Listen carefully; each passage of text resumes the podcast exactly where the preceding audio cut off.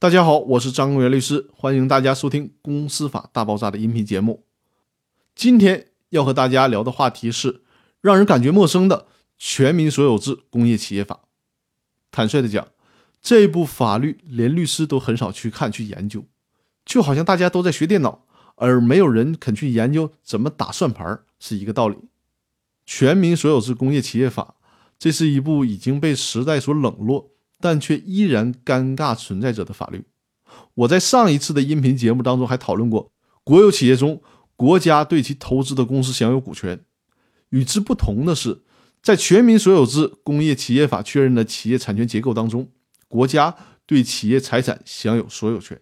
而企业对其占有的财产享有经营权，而不存在法人财产权的问题。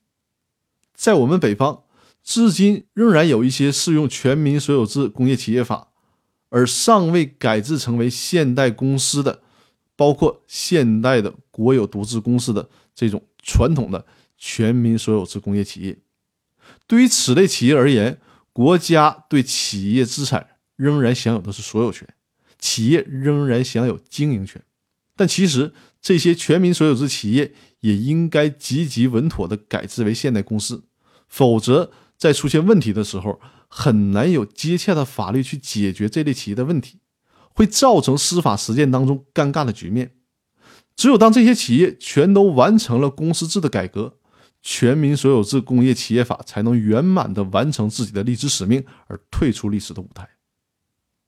那很巧的是，就在我准备这期的音频节目文字稿的时候，在二零零七年的十二月二十六日，中国移动。完成了改制，并且发出了公告。大家可能没有注意到，中国移动这么大的企业，在此之前其实一直是全民所有制企业。直到二零零七年的十二月二十五日，中国移动正式的发出公告。公告当中明确，近期中国移动完成了工商变更登记，变更的主要事项就是企业类型由全民所有制企业变更为国有。独资公司，这恰恰就验证了我在这个音频节目当中提到的：只有全民所有制企业都过渡为现代的公司制度，这才是我们市场经济走向成熟、走向完善的重要标志。那好，那这一期的音频分享就到这里，我们明天再见。